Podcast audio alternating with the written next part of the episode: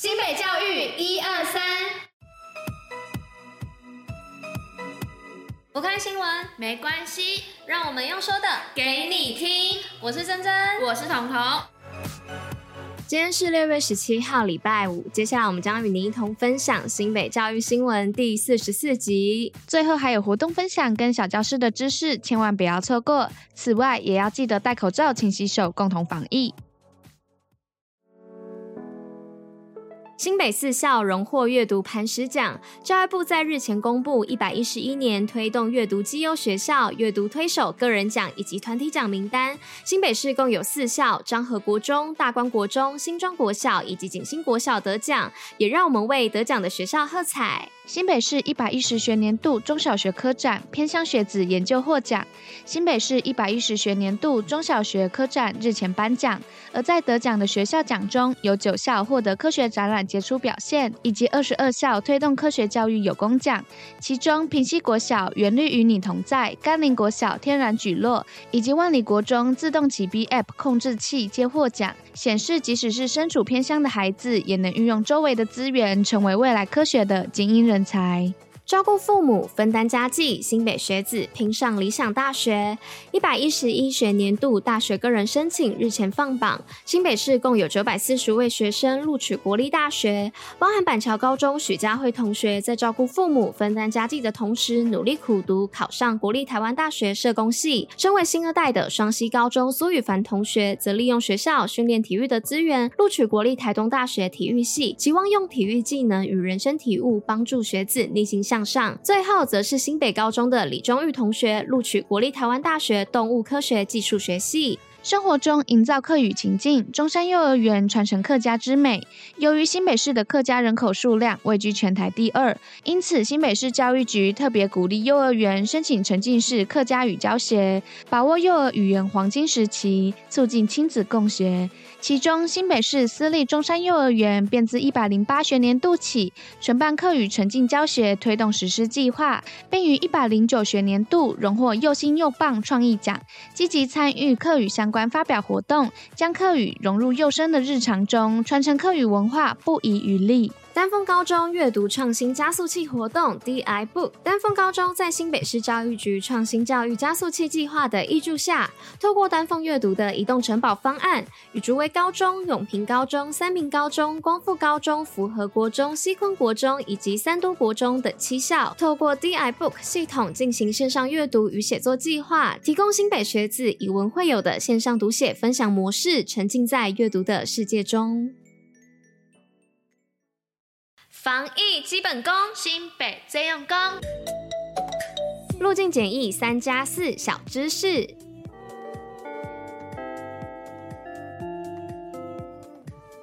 哎、彤彤，我问你哦，现在不是三加四的四是自主防疫吗？那如果是入境检疫三加四的民众，他们四天的自主防疫期间，可以跟家人共同居住吗？嗯，这个答案是不可以的哦。还记得我们前几天不是有讨论到 Omicron BA.4 跟 BA.5 的新型病毒株吗？就是因为现在境外移入的威胁还没有解除，所以入境检疫者在三天检疫、四天自主防疫的期间，还是以一人一户为原则。啊，如果不能依照这样的原则，就要去住防疫旅馆了哦。哦，原来是这样。哎，那这样我记得，如果有关于民众入境之后，除了搭乘防疫车队外，还可以请亲友以车辆进行接送，并且参照防疫车队的规定，对吧？对呀，但是要记得，如果是亲友接送的人，就要在入境检疫申请的时候，勾选亲友或机关团体车辆接送的选项哦。哦，那还有啊，居家检疫的地点，像是三天防疫旅馆、四天返家，一人一户，需要事先申请吗？阿玉要跟跟谁申请啊？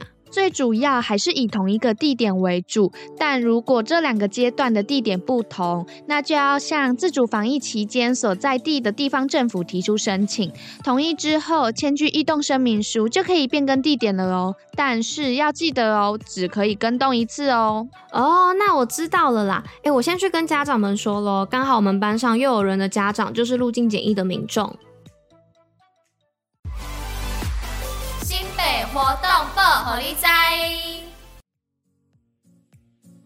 咦，彤彤，我们上次不是有去参加那个体验营吗？啊，你上传照片了没啊？啊，什么体验营啊？最近参加太多活动了啦。你说的是哪一个啊？哦，就是那个新北水域活动体验营啊。上次不是有说上传参加活动的照片就可以抽大奖了吗？啊，你是没记来哦。啊。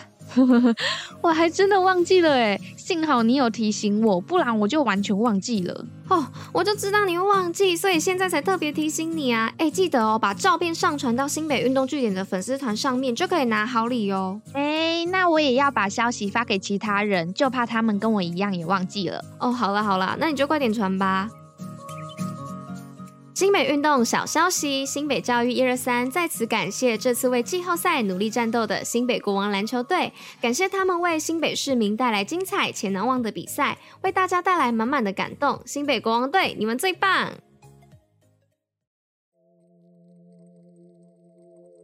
新北教育小教室历史放大镜，今天是六月十七号，这个月最大的节日就是端午节了。而提到端午节最大的主角就是屈原，那讲到他就不得不提到我们现在在高中国文课本当中还是可以学到《渔父》这一篇文。《渔父》啊，它来自《楚辞》，《楚辞》的特色除了展现神话浪漫的色彩之外，还常用西字。那它也是中国四大韵文中罕赋的底稿哦。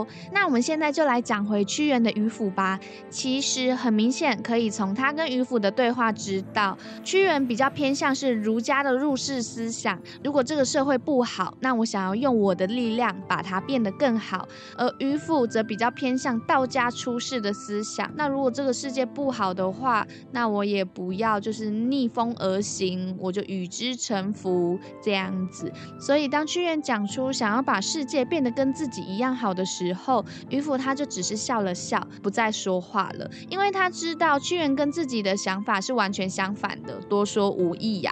那听众朋友，你们又比较偏向哪一派的处事思想呢？欢迎在连接留言，让我们知道你的想法哦。新北教育小教室文字大解密，Hello，大家好，我是珍珍。今天呢，我们要介绍的是“朋友”的“友”这个字。